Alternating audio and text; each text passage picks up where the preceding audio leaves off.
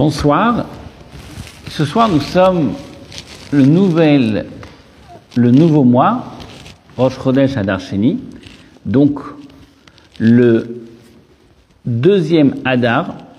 Et comme nous le savons que nous sommes dans une année de 13 mois, et pourquoi ce mois de Hadar a été rajouté?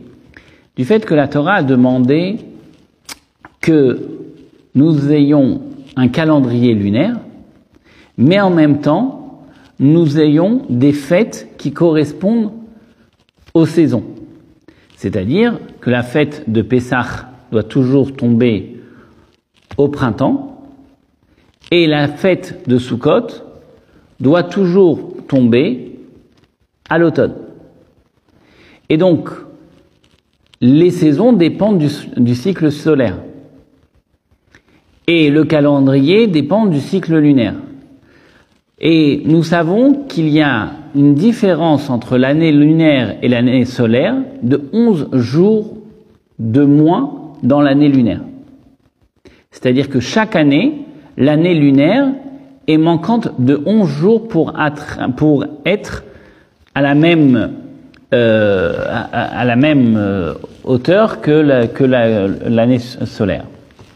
Et si on fait un décalage de 11 jours année après année, alors forcément à un moment, on ne sera plus dans un calendrier où les saisons vont correspondre aux fêtes, et donc on pourrait arriver à voir la fête de Pessah en temps de, euh, de, de l'automne ou de, l'hiver ou de l'été, et la fête de Sukkot ne sera plus à l'automne, et puis elle pourrait aussi changer de temps. Or, la Torah, surtout sur la fête de Pessah, c'est écrit Chag Aviv, le jour, et ça doit être la fête du printemps. Donc la Torah demande véritablement que la fête de Pessah soit pendant le printemps. Et c'est la raison pour laquelle, pour pouvoir faire en sorte qu'on puisse toujours respecter les, euh, les, saisons par rapport aux fêtes, alors on a fait un rattrapage. Quel est ce rattrapage? Le rattrapage est que chaque trois ou quatre ans, ça dépend des, des, de, du calendrier, on rajoute un mois supplémentaire. Ce qui est totalement logique du fait que nous avons un 30 jours de moins, euh, pardon, 11 jours de moins par année. Si chaque année je fais un mois supplémentaire, j'ai perdu 30 jours, mais j'ai rattrapé les 30 jours. D'accord? C'est ce que nous appelons une Shana Meuberet, une année qui est Meuberet. Meuberet signifie qui a un temps supplémentaire. D'accord? Ce soir, nous sommes le Rosh Chodesh Adar, Sheni. Ce soir, nous sommes le nouveau mois du deuxième Adar. C'est-à-dire que ce soir, exactement, dans un mois et quinze jours, nous fêterons la fête de Pessah. Et dans quinze jours, bien sûr, nous allons fêter la fête de Pourim. Alors, il est écrit que Michel Nichnas Hadar Marbim Besimcha, lorsque entre le mois de Hadar, le nouveau mois, c'est le mois de la joie. Hadar représente la joie, représente la fête, représente le moment de, de gaieté. Et pourquoi la gaieté de, de, du mois de Hadar On a expliqué, on avait parlé hein, longuement sur la notion et le sens de la joie dans une des dernières conférences, mais cela est lié particulièrement avec la fête de Pourim. Alors, réfléchissons et si on s'arrêtait un petit instant sur la fête de Pourim. Que signifie cette fête de Pourim C'est quoi la fête de Pourim Alors d'abord, que, signifie le mot Pourim Pourim est un mot qui n'est pas hébreu. Le mot Pourim est un mot perse. Et la traduction de Pourim veut dire le tirage au sort. Tirer au sort, c'est la définition du mot pourri. Pourquoi nous appelons la fête de Purim la fête du tirage au sort? Quel est le lien entre le tirage au sort et la fête de Purim? Alors, la Megillah, qui est euh, le parchemin que nous lisons le soir de Purim et le lendemain, qui est une mitzvah d'écouter la Megillah, raconte, comme Esther l'a demandé, qu'on puisse raconter l'histoire de Purim.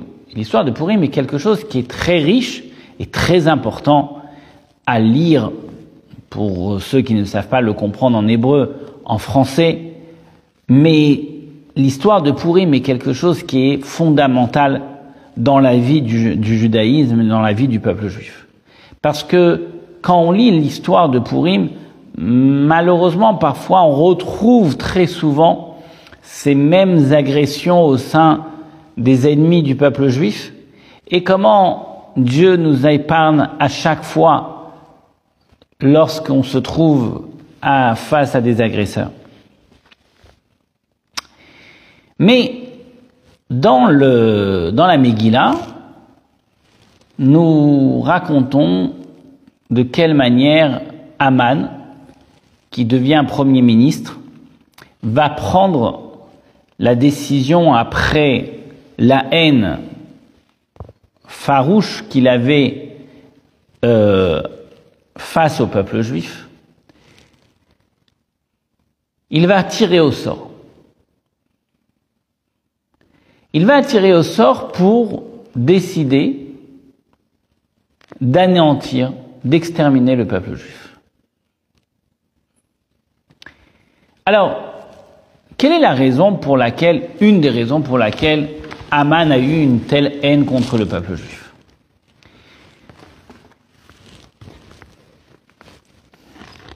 C'est écrit dans la Megillah que que Aman avait le sceau du roi. Et quelque part, étant donné qu'il était le Premier ministre, il se prenait un petit peu pour une divinité. Et donc, il donna l'ordre que toute personne qui devait se trouver sur son chemin avait un devoir de se prosterner à lui. Se prosterner à un homme, c'est formellement interdit dans la Torah. On n'a pas le droit de se prosterner devant un homme. On ne se prosterne que devant Dieu. Lorsque Mordechai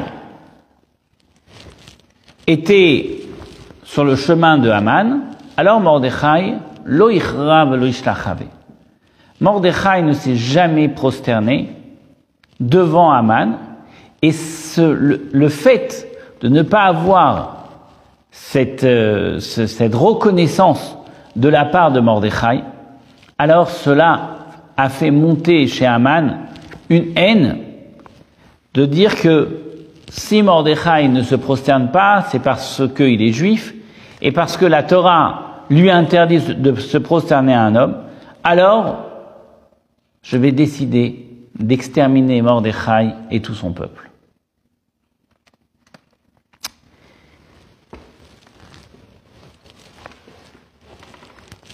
Réfléchissons un petit instant.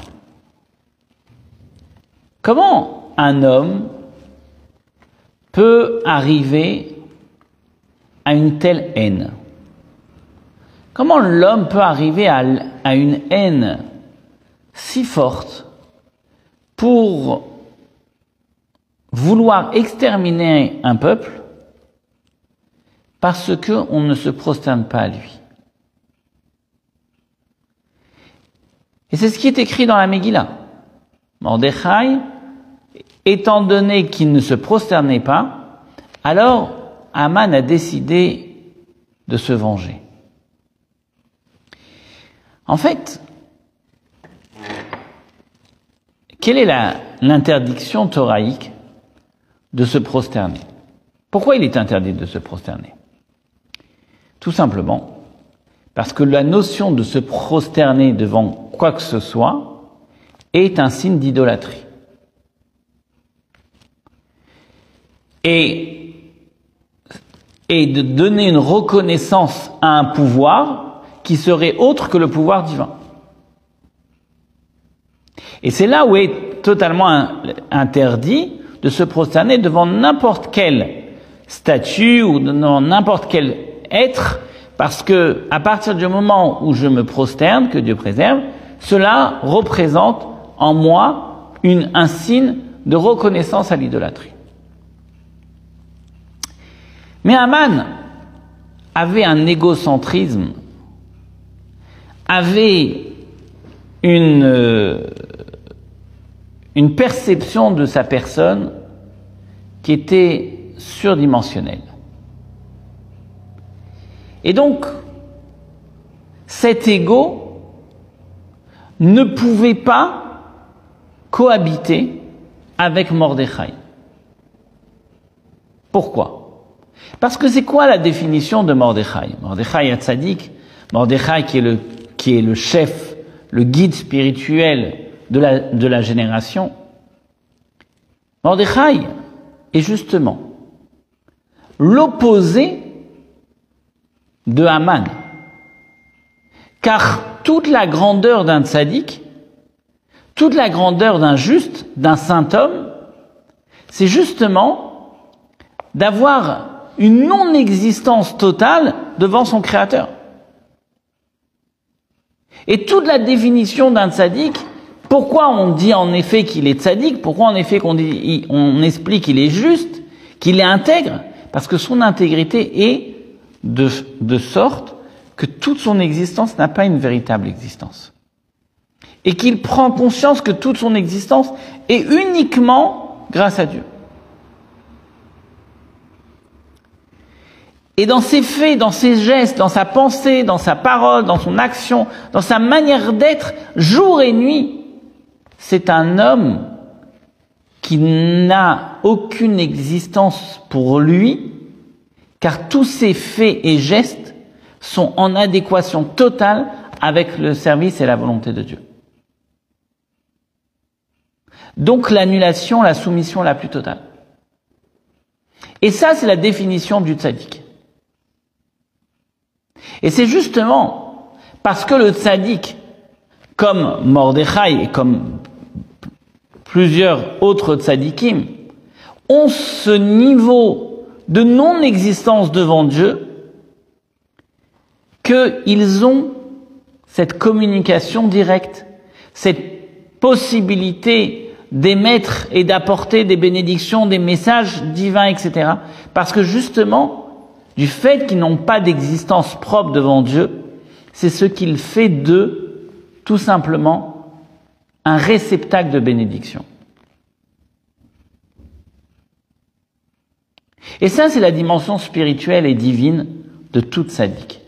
Et si un sadique, un juste, n'a pas cette intégrité, ne peut pas être appelé un sadique, ne peut pas être appelé un rabbi, ne peut pas être appelé un homme intègre.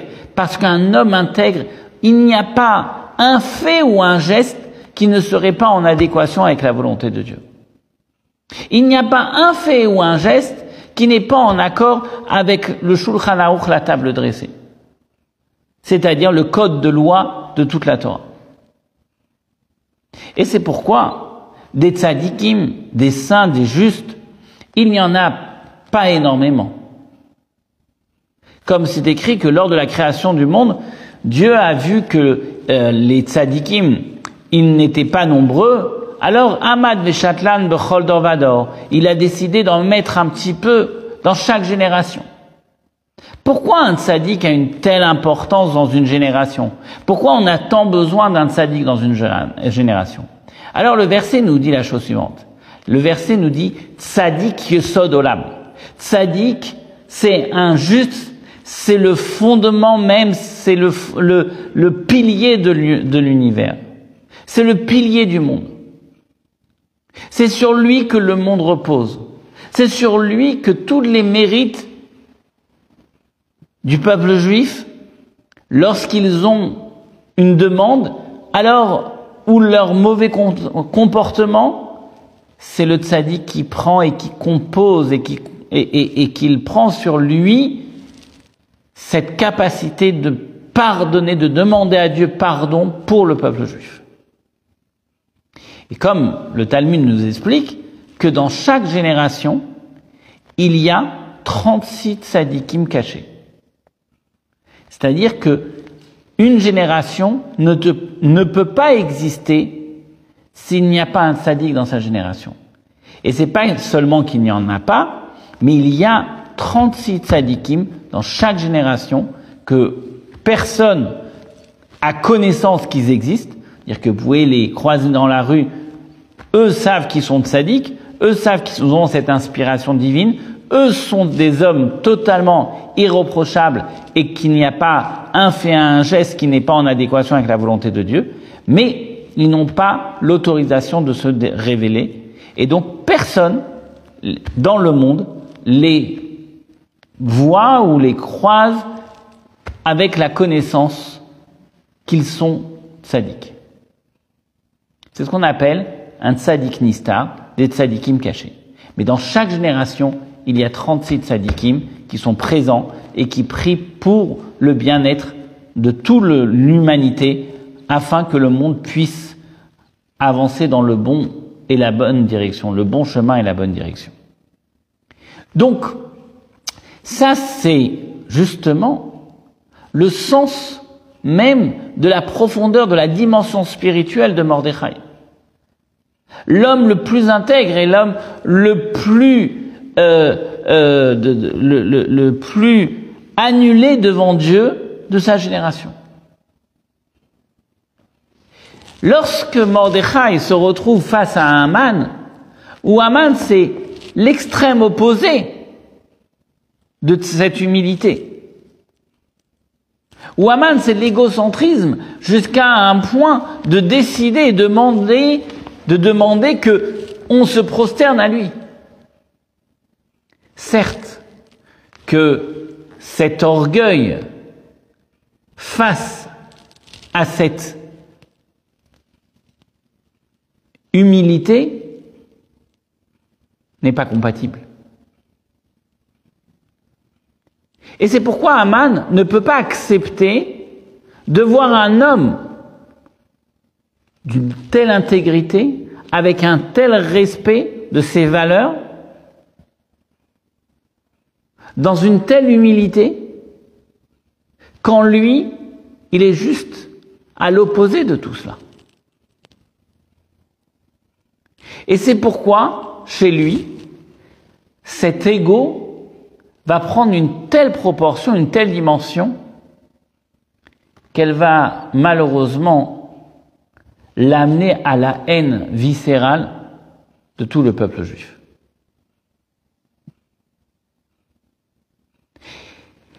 Et cela est justement le danger de l'ego, le danger de l'orgueil c'est que l'orgueil mène l'homme parfois à une folie. L'orgueil peut amener l'homme à dépasser complètement sa propre réflexion. C'est-à-dire que lorsque l'homme n'est pas à même de pouvoir contrôler sa personne, c'est quelque part il est devenu fou. Il a perdu la raison. Mais justement, l'orgueil peut amener à l'homme à être dans un état complètement hors dimensionnel. Et c'est pourquoi un homme orgueilleux, tout ce qui ne va pas dans son sens est juste n'a pas de raison d'être, n'a pas de raison d'exister.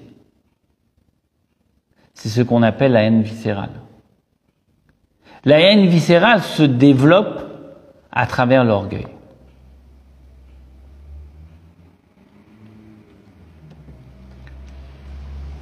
Et c'est pourquoi le judaïsme est fondé justement sur cette valeur d'humilité. À tel point que la Torah nous dit, dit, Dieu dit, moi et l'homme orgueilleux, je ne peux pas cohabiter avec lui. Je n'ai pas de place. Dieu fuit l'homme orgueilleux.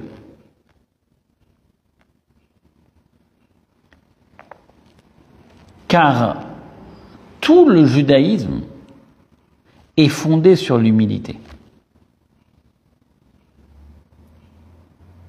L'humilité est la base du judaïsme.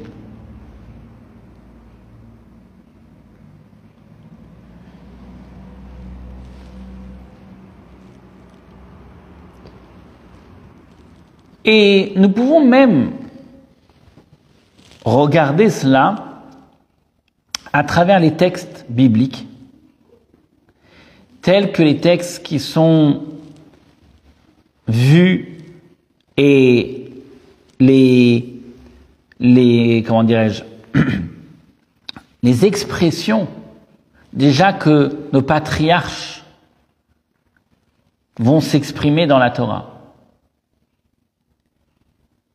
Avram Avinu, le premier des patriarches, dit va Vaefer. Il échange avec Dieu, mais il dit à Dieu, je suis terre et poussière. Signe d'humilité extraordinaire. C'est-à-dire, quelle est cette valeur que Avram Avinu est en train de dire? Avram Avinu est en train de dire tout simplement, Dieu, tout ce que tu me donnes, c'est un cadeau provenant de toi. Je n'ai rien qui m'appartient si tu ne me l'avais pas donné. Donc, Avram Avinu dit, je ne suis que poussière. Yaakov, Yaakov Avinu, lorsqu'il se trouve face à Ésaü, il dit Katon mikol achasad mikol haemet, ki makli avarti et ayarden azé, bataïta machanot. Yaakov Avinu, il dit, je suis face à Ésaü, mais je suis tout petit devant tous les bienfaits que tu m'as donnés. Car lorsque j'ai traversé le Jourdain, je n'étais uniquement avec mon bâton. Et maintenant, je me trouve devant toi avec deux camps où il y a, Dieu merci, 13 enfants, 12 enfants, les femmes, les, les, les, troupeaux et ainsi de suite. Et qu'est-ce que Rachid nous dit? Yaakov nous dit qui dit que tout ce que j'ai aujourd'hui, je suis méritant de l'avoir? Peut-être qu'à un moment dans ma vie, je ne me suis pas comporté comme tu le voulais, et donc je ne mérite pas tout ce que tu m'as donné. il dit, je suis tout petit devant toi, Dieu.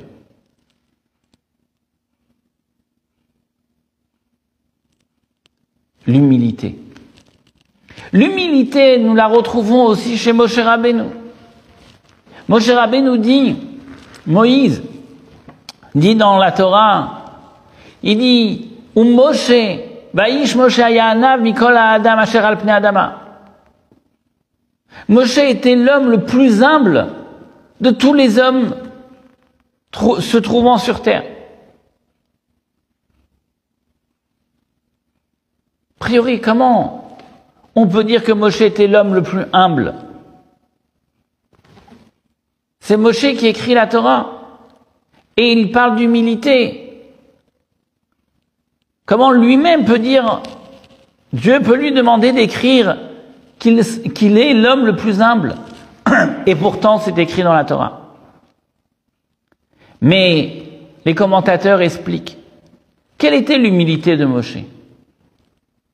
L'humilité de Moshe, C'est quoi la définition de l'humilité? C'est de dire que ce que je suis, oh, les autres ont aussi, et ils font mieux que moi. C'est ça l'humilité, c'est de trouver que j'ai rien d'extraordinaire. Mais qui pouvait être à égalité de Moshe? Avec qui Moshe pouvait se comparer pour dire qu'il était plus humble que les autres. Personne n'avait les forces et le dévoilement que Dieu a donné à Moshe. Moshe était unique. Alors comment on peut parler d'humilité? Et nos sages nous expliquent que Moshe a dit la chose suivante. Si Dieu avait donné ses forces à une autre personne, alors il aurait fait bien mieux que moi.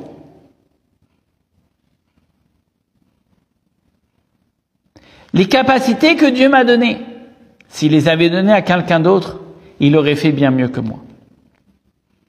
Et oui, voilà l'humilité de Moshe Rabbeinu. Et ainsi de suite, nous voyons de nombreux grands maîtres où leur humilité était exprimée, ou pas seulement exprimée, mais de façon évidente. On ne pouvait voir sur eux que de la non-existence devant leur Créateur. Parce que c'est la base. C'est la base de l'identité juive. La première chose qu'un homme récite le matin. La première prière qu'un homme dit le matin, c'est la prière de l'humilité. Modéani lefanecha, melechai vekayam. Je suis reconnaissant devant toi, Dieu de l'univers, de m'avoir rendu mon âme. Cela veut tout dire. Cela veut dire tout simplement que le matin, à la au premier réveil, à la première lumière, Lorsque j'ouvre les yeux, je suis juste reconnaissant. J'ai cette humilité de me dire, mais qui suis-je devant toi? Je ne peux que reconnaître tes bienfaits. Dans une sincérité et dans une honnêteté la plus profonde que l'homme peut avoir envers son Créateur. Voilà la définition de l'humilité de Mordechai, du judaïsme, et ce qui s'y est opposé, qui est justement les ténèbres de l'orgueil, qui peut malheureusement attiser par cela et apporter de la haine jusqu'à que Dieu préserve vouloir exterminer le peuple juif.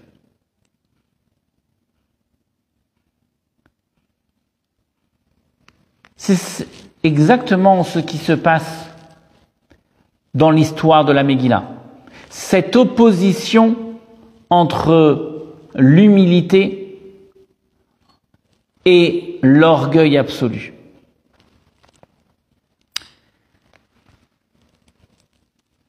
Aman, étant un homme si, orgueilleux qu'il est certain d'avoir Dieu à ses côtés. Et donc lorsqu'il va décider de détruire le peuple juif, il va même aller plus loin. Il va euh, décider que c'est pas lui qui allait choisir la date de la destruction. Et c'est pourquoi la Megillah nous raconte que Ipilpur ou Agoral, Aman va dire maintenant je vais détruire ce peuple et je vais tirer au sort.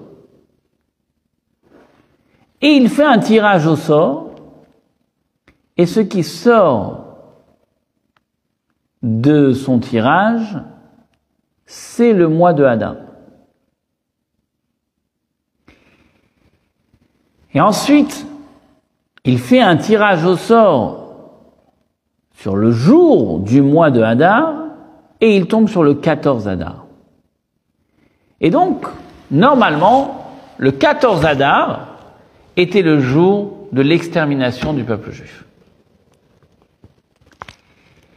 Et nos sages nous disent que Aman, quand il va tirer au sort et il va tomber sur le mois de Hadar, il va être euh, très heureux. Pourquoi? Parce qu'il sait que le mois de Hadar, c'est le mois où Moshe Rabbeinu a quitté ce monde. Car le 7 Hadar, Moshe a quitté le monde. Et il se dit, si si Dieu a enlevé le guide suprême du peuple juif, qui est Moïse, qui est Moshe, alors c'est sûr que c'est un mois où la colère divine est déversée. Mais ce qu'il ne savait pas, c'était que Moshe Rabbeinu a quitté le monde le 7 Adar, mais il est aussi né le 7 Adar. Il y avait aussi la bénédiction de la naissance de Moshe Rabbeinu qui protège aussi l'ensemble du peuple juif.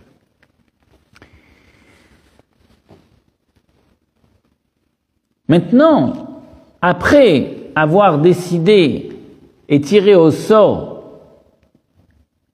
la date de la destruction du peuple juif, il fallait maintenant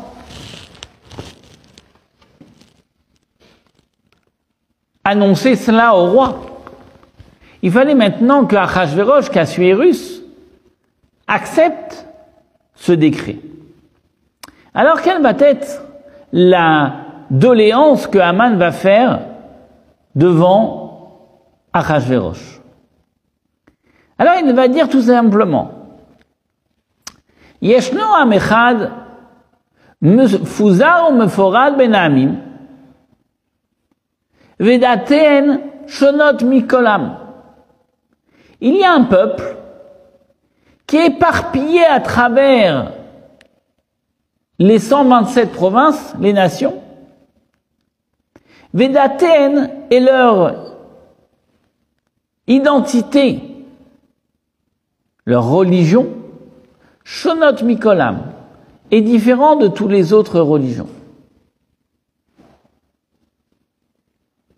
C'est-à-dire, ils ne sont pas comme les autres.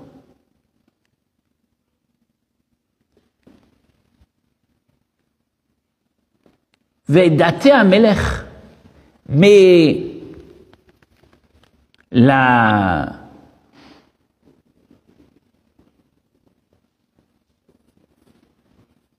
la religion, si on peut dire, du roi,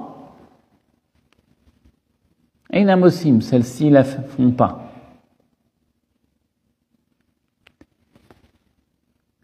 Et donc, il termine en disant Vela melech ein. Et donc, pour un tel peuple, il n'y a aucune raison de laisser un peuple vivant qui, quelque part, déroge complètement aux coutumes, aux, usages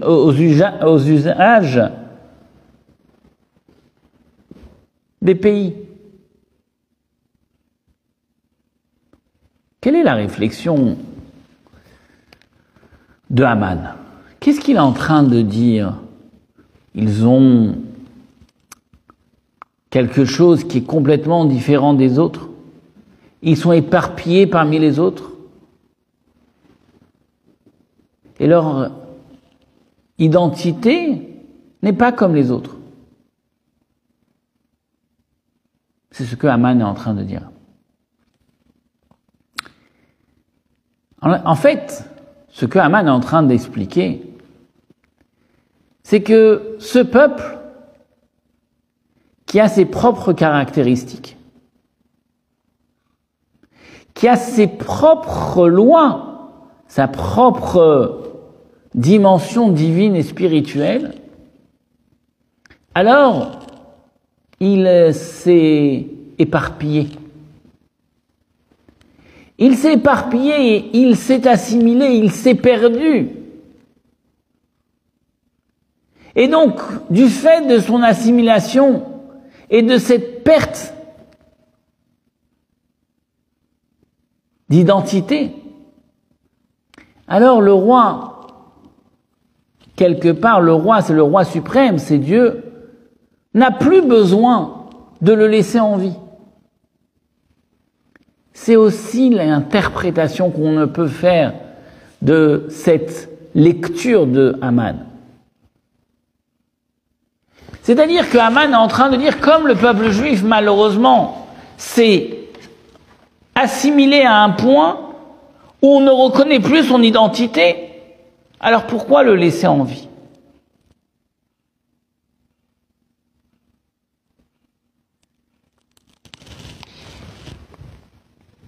Et la réponse, c'est que Mordechai prend conscience de la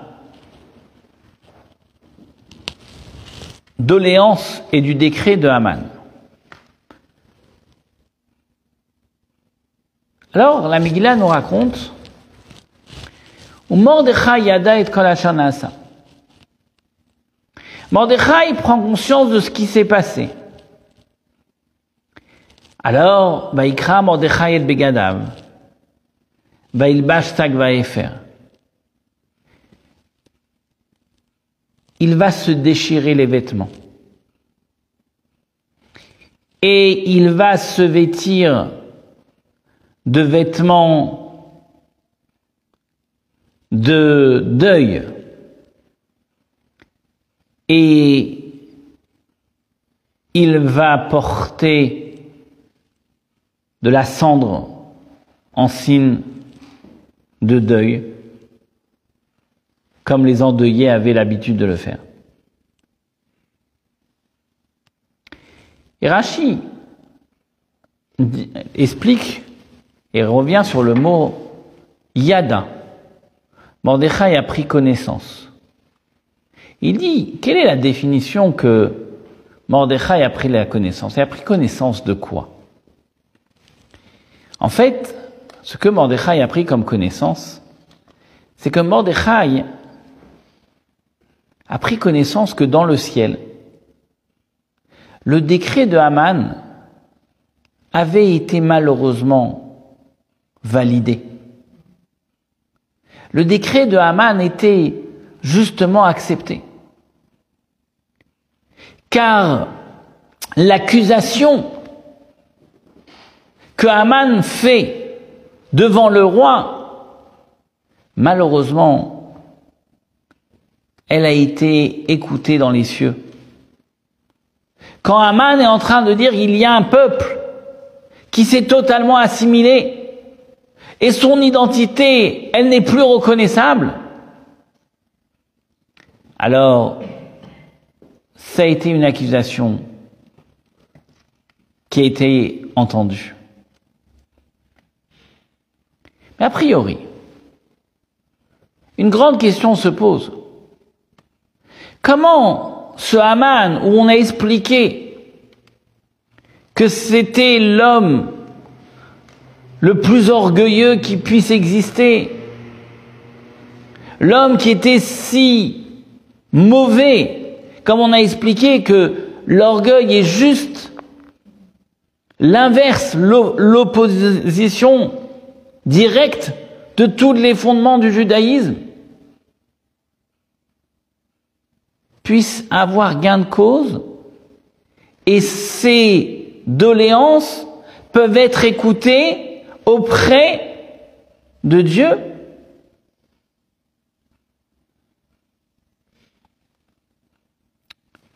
Alors, ce que nos sages nous disent.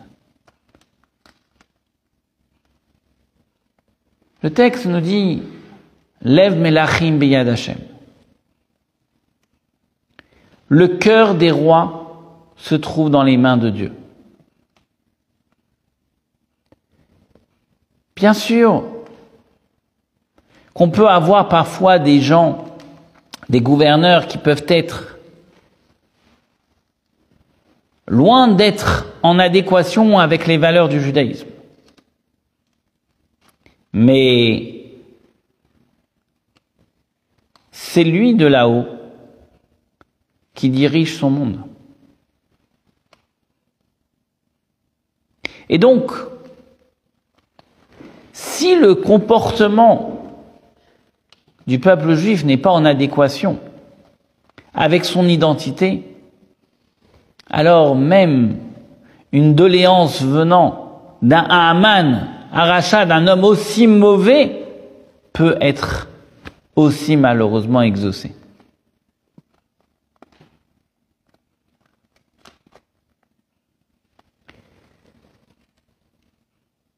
Qu'est-ce que Mordechai va faire? Bien expliquer que Mordechai va se déchirer les vêtements, va porter le deuil.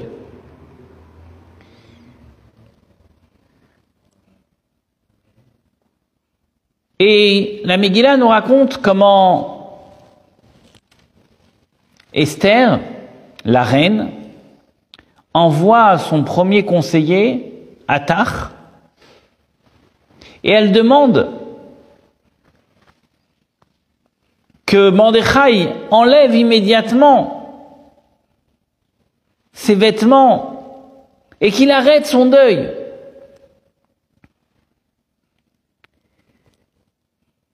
Mordechai n'entre pas dans le palais royal de Esther. Car il était interdit de porter des vêtements de, de, deuil dans la, la monarchie. Alors, Mordechai va dire à Attar, Attar qui est le conseiller d'Esther, il va lui dire,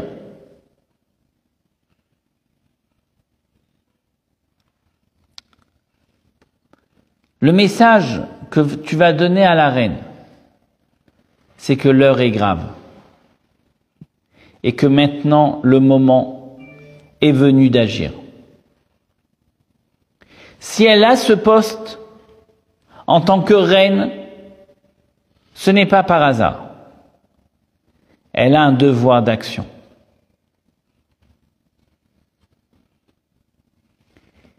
Esther est torque qu'elle ne peut pas prendre audience avec le roi. Car cela fait déjà 30 jours qu'elle n'a pas été conviée à la cour. Et il y a une règle que tout homme ou femme qui se présente à la cour sans y être convié, si le roi ne lui tend pas son sceptre, alors elle est décapitée sur le champ.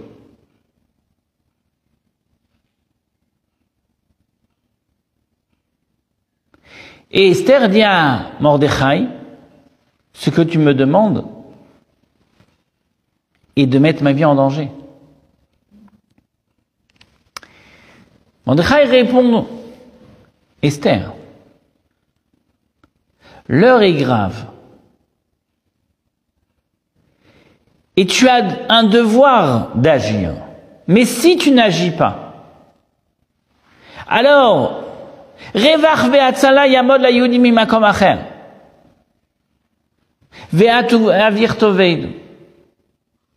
Dieu trouvera une autre façon de faire pour sauver son peuple. Mais toi et la maison de ton père, Tovedu, seront perdus. C'est-à-dire, ta raison d'être sur Terre n'aura aucun sens.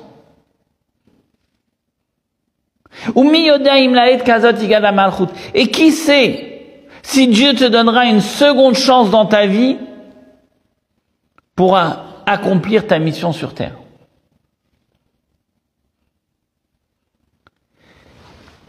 Mordechai est en train de lui dire, en d'autres pardon, en d'autres termes, il lui dit, s'il faut mettre ta vie en danger, mets-la. Car il n'y a pas de choix. Maintenant, il faut agir.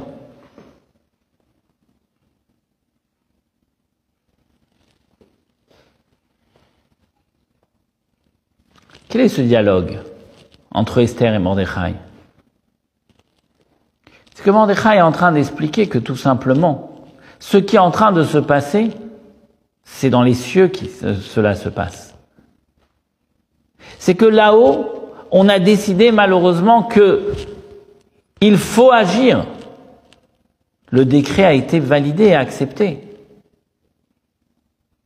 Donc, l'action qu'elle va mener pour prendre audience avec le roi, ce n'est pas juste une action physique, mais il y a derrière tout cela une action spirituelle.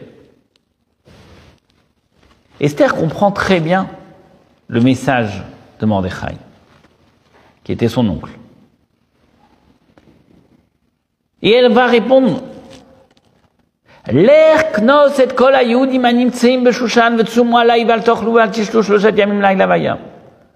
Va et réunis tous les juifs se trouvant à Shushan et dans les 127 provinces. Qu'on fasse savoir qu'un jeûne devra être décrété trois jours et trois nuits.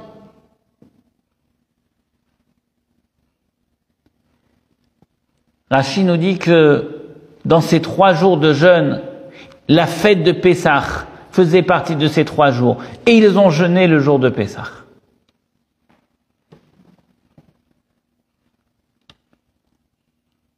Et après ces trois jours, j'irai me présenter au roi pour demander audience.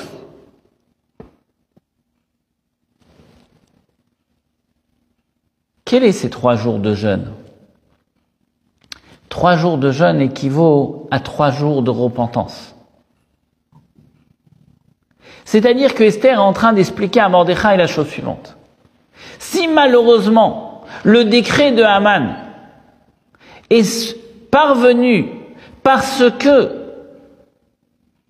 le peuple juif malheureusement a, perdu la pratique de son judaïsme et son identité dans toute sa splendeur, alors le moment d'agir, c'est de faire tes chouvins.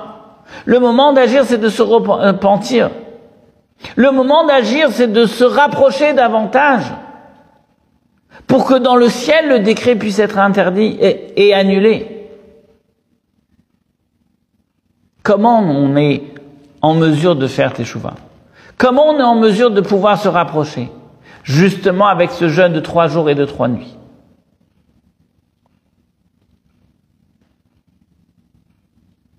Au bout de ces trois jours et ces trois nuits de jeûne, Esther va aller se présenter au roi. Mais est-ce que cela est très rationnel Que Esther aille se présenter devant le roi au bout de trois jours et de trois nuits de jeûne quand elle a expliqué que la raison pour laquelle elle ne voulait pas se présenter, c'est parce qu'elle n'avait pas été convoquée depuis déjà plus d'un mois? Si justement elle doit faire quelque chose, c'est certainement pas jeûner. Car le jeûne fatigue et peut-être qu'elle aura moins de chances de trouver grâce aux yeux du roi. Et elle serait peut-être plus en danger et peut-être que le roi pourrait ne pas lui présenter son sceptre. Mais Esther prend conscience que pas du tout. Ici, ce n'est pas le fait de se présenter au roi qui change quelque chose. C'est la dimension spirituelle et divine qui accompagne le peuple juif et qui accompagne la démarche de Esther face au roi. Et quelque part, si le Achashverosh, si le roi Assuérus lui présentait le sceptre, alors quelque part c'était une acceptation de Dieu de la repentance des trois jours de jeûne. Et c'est ce que Esther est en train de faire. Elle dit, il faut que je vienne avec un atout spirituel qui est justement ce pardon qui a été demandé et imploré à travers tous les juifs de Shushan. Car ce qui se passe ici-bas n'est qu'un résultat de nos actions.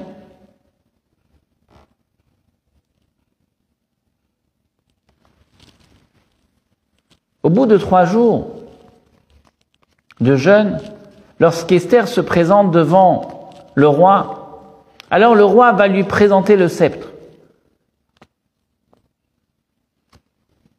Et là déjà, Esther prend conscience qu'on est à la lueur d'un début de lumière.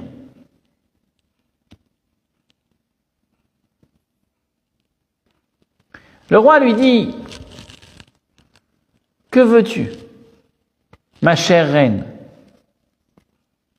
Je serai prêt à te donner jusqu'à la moitié de mon royaume. Alors Esther va demander au roi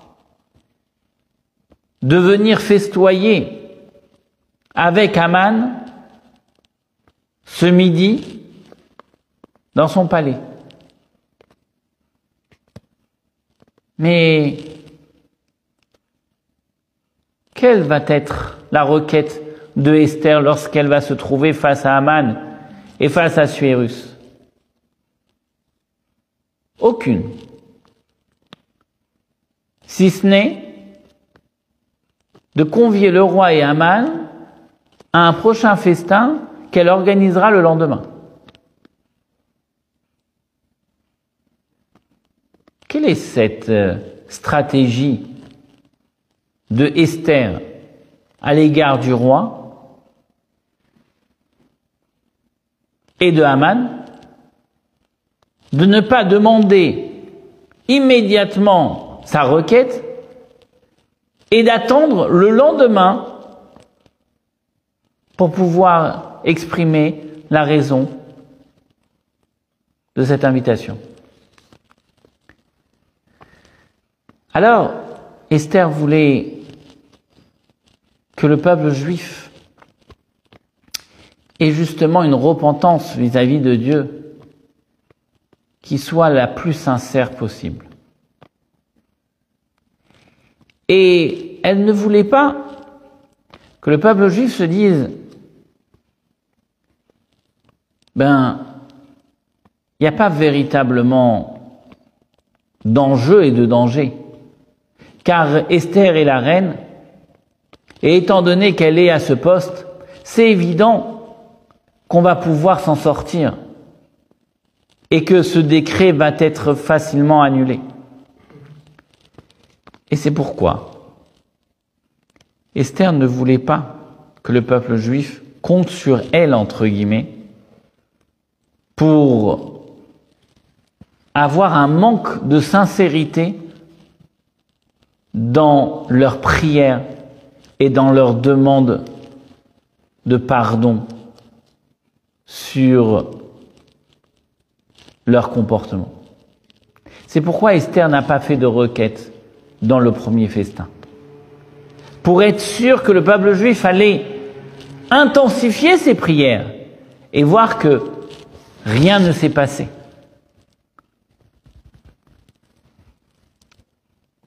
Le peuple juif, après avoir jeûné, prié, étudié, augmenté dans tous les domaines,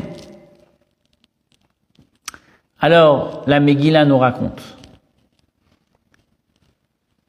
que la nuit entre les deux festins a été une nuit mouvementée. La Megillah nous dit Cette nuit-là, le sommeil du roi a été perturbé.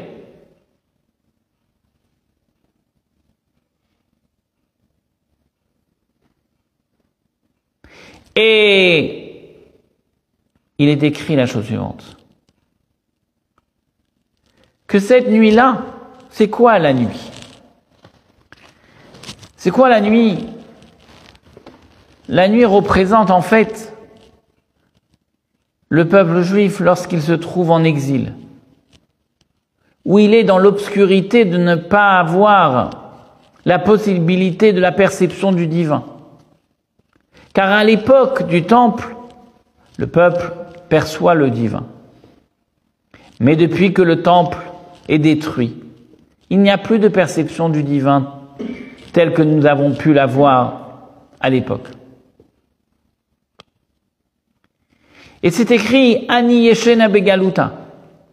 Dieu dort, Dieu somnole en exil. Alors, quelque part, ce manque de cohérence et d'adéquation avec les valeurs identitaires du judaïsme a provoqué, si on peut dire, chez Dieu une somnolence encore plus profonde et la teshuva la repentance du peuple juif, a perturbé le sommeil, a perturbé le sommeil divin, a perturbé cette somnolence de Dieu à l'égard de son peuple. Car Dieu a vu que la repentance est insincère.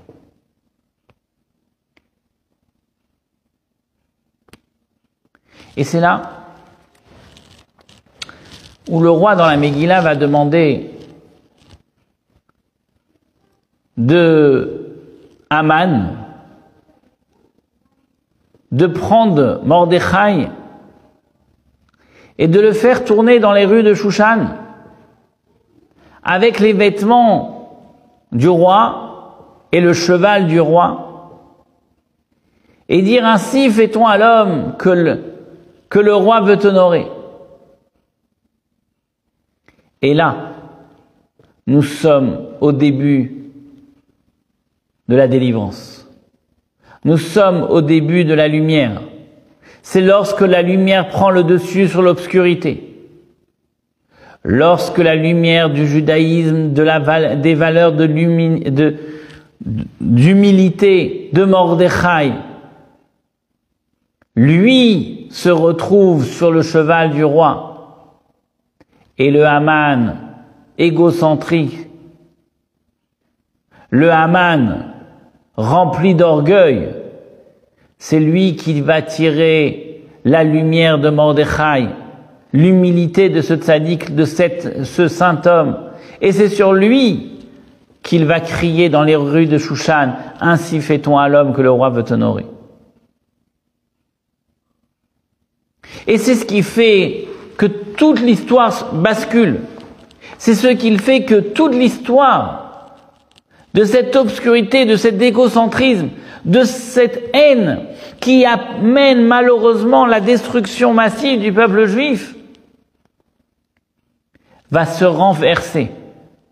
Mais à quel moment, comment elle se renverse? Parce que justement, le peuple juif va se mettre à jeûner pendant trois jours et trois nuits, va justement demander une repentance, une teshuva, qui est profonde, qui est sincère. Et c'est ce qui peut faire basculer, justement, l'état de l'univers. C'est ce qui peut faire basculer l'état d'un monde obscur vers un monde de lumière. C'est nos actions. C'est l'action de l'être humain quand il va agir de façon positive et droite, honnête, en, en cohérence avec son Créateur, qu'il peut justement faire basculer que la lumière va chasser cette obscurité.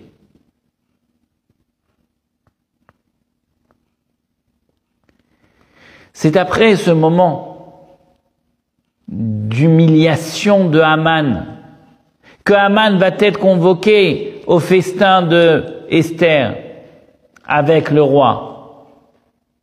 Et là, Esther va brandir haut et fort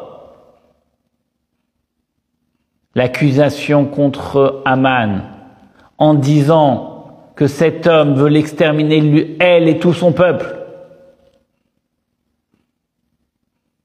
Et c'est là où Assuérus va devenir hystérique d'entendre de tels propos venant de sa reine. Quand Haman avait déjà tué sa première reine Vashti. Et cela était bien trop pour lui. Mais voilà, que Achashverosh sort sur le balcon lorsqu'il voit que les sujets de Haman sont en train de préparer une potence haute de 50 coudées, 25 mètres de haut. Et Assuérus demande, mais que, faites, que faites-vous?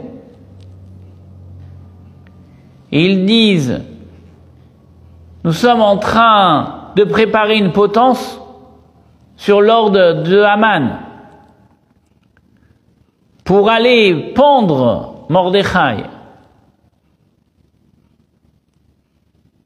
Lorsqu'Assuérus voit qu'on est en train de lui couper les arbres de, son, de, sa forêt, sous l'ordre de Haman qui voulait exterminer la reine et son peuple, il donne ordre immédiatement de pendre Haman sur la potence.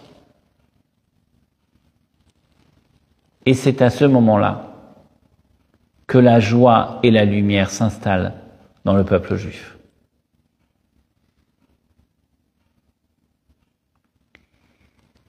C'est la raison pour laquelle la fête de Purim est appelée la fête du tirage au sort. Là où Vena C'est la fête où tout a basculé. Tout s'est transformé. Pourquoi tout a basculé? Parce que justement, c'était là, dans l'obscurité la plus dense, que la lumière la plus grande a pu jaillir.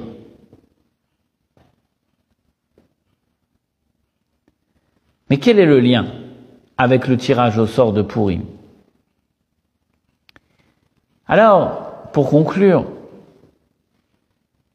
à quel moment l'homme tire au sort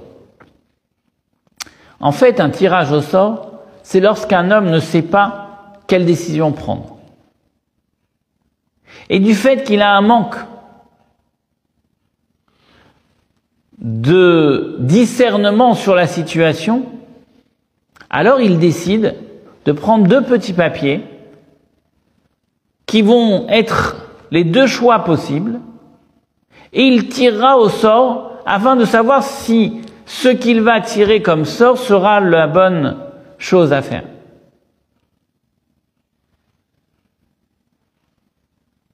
Et c'est justement ce que Haman a fait.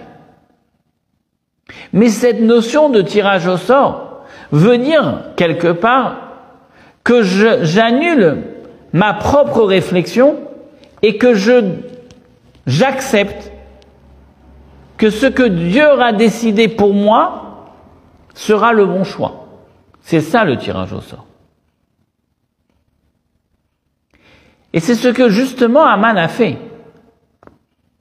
Mais c'est ce qui a permis que le tirage au sort qui est de remettre sa propre volonté dans les mains de Dieu, eh ben c'est de là-bas que Dieu a eu pitié du peuple juif et que le peuple juif, à travers sa repentance, a réveillé la dimension divine de là où le tirage au sort avait été fait pour faire basculer toute la situation. Et c'est la raison pour laquelle nous avons gardé en mémoire le Purim. Purim qui veut dire tirer au sort. Parce que justement, cette dimension du tirage au sort, c'est atteindre l'irrationalité la plus haute, là où l'homme n'est plus capable de pouvoir agir. Mais c'est de là-bas où le décret est parti. Et c'est de là-bas où il y a aussi la possibilité de changer le mauvais en bon par la repentance du peuple. Et c'est justement un des messages de Purim. Le message de Purim est de dire que nous sommes tous des acteurs. Nos actions ont une signification. Nos actions peuvent justement faire basculer l'obscurité avec un peu de lumière. Et il ne faut jamais se sous-estimer. Il ne faut jamais penser si je mets les téphilines ou je ne les mets pas, si je prie ou je ne prie pas, si je fais une bonne ou mauvaise action, après coup, quelle va être la différence pour l'ensemble de l'humanité ou l'univers? Viens la fête de Purim et t'apprends que justement, comment le monde, comment la lumière a jailli sur l'obscurité, c'est parce que les actions menées par le jeune, par la repentance, par l'action du peuple juif, a permis de transformer l'obscurité en lumière. Et cela est justement la signification de la fête de Purim. Sachons apporter de la lumière pour nous et l'ensemble de l'humanité afin que le monde puisse être éclairé de jour en jour dans la droiture et la lumière, la gaieté et la joie. Bonne soirée.